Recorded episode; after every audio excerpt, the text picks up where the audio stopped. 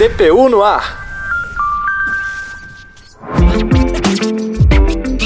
Olá, seja bem-vinda, seja bem-vindo. Eu sou Talita Guimarães e te faço companhia a partir de agora nesta edição do DPU no ar. Olá, Ademar Rodrigues. Olá, Talita. Olá, ouvintes. Estamos chegando agora com informações sobre a Defensoria Pública da União a serviço do povo. Começamos o DPU no ar de hoje com novidades institucionais da Defensoria Pública da União. Tomaram posse o novo subdefensor público geral e o corregedor geral da instituição. Saiba mais com Guilherme Simmer.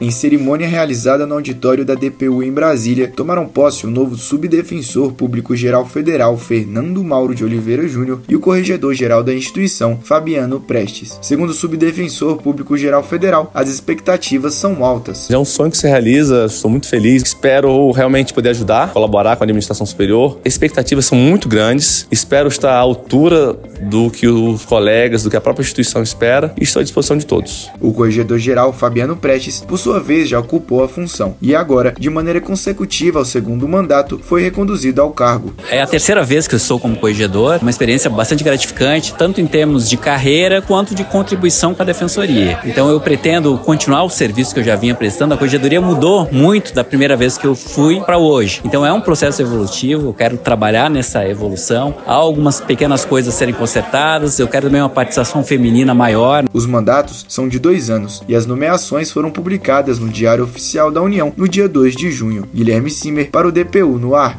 E a gente muda de assunto para falar que a Defensoria Pública da União promoveu um mutirão de atendimento de demandas trabalhistas em Brasília. O trabalho foi feito em parceria com a Universidade de Brasília. Detalhes com Maíla Lara.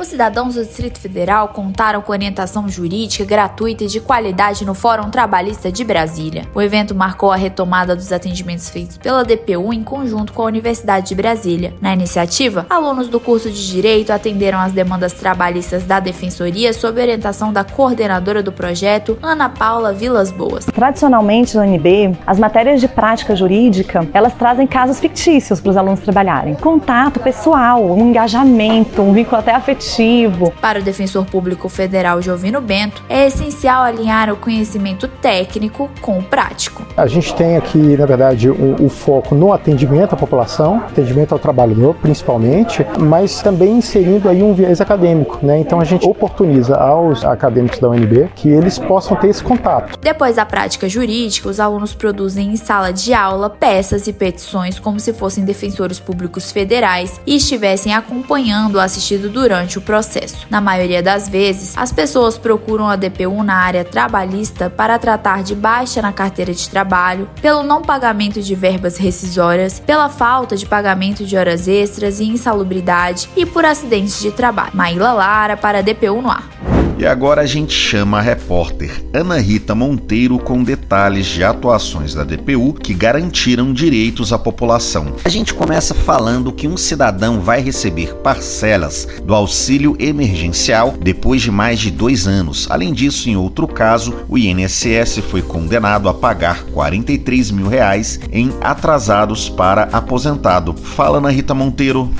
Um ajudante de depósito de Castanhal, no interior do Pará, vai receber parcelas do auxílio emergencial a que tem direito após a atuação da DPU. Ele perdeu o emprego no início da pandemia e teve o auxílio negado por ter recebido seguro-desemprego durante a pandemia. O trabalhador chegou a receber de seguro-desemprego de maio a agosto de 2020, mas também teria direito de receber o auxílio emergencial nos outros meses do ano. O caso chegou na justiça e ficou claro que o assistido atendia todos os os requisitos para a concessão do auxílio. Outra atuação exitosa da DPU foi no caso de um prestador de serviços aposentado da Companhia Hidrelétrica do São Francisco. Ele vai receber mais de 43 mil reais em atrasos após ter seu pedido de aposentadoria por idade concedido pela Justiça Federal em Pernambuco. O idoso teve que recorrer à Justiça após ter seu pedido administrativo negado pelo INSS. O INSS chegou a alegar que ele não tinha as 180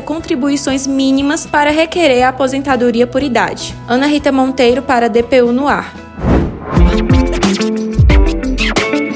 Esse foi mais um DPU no ar, uma produção da Assessoria de Comunicação da DPU. Até mais!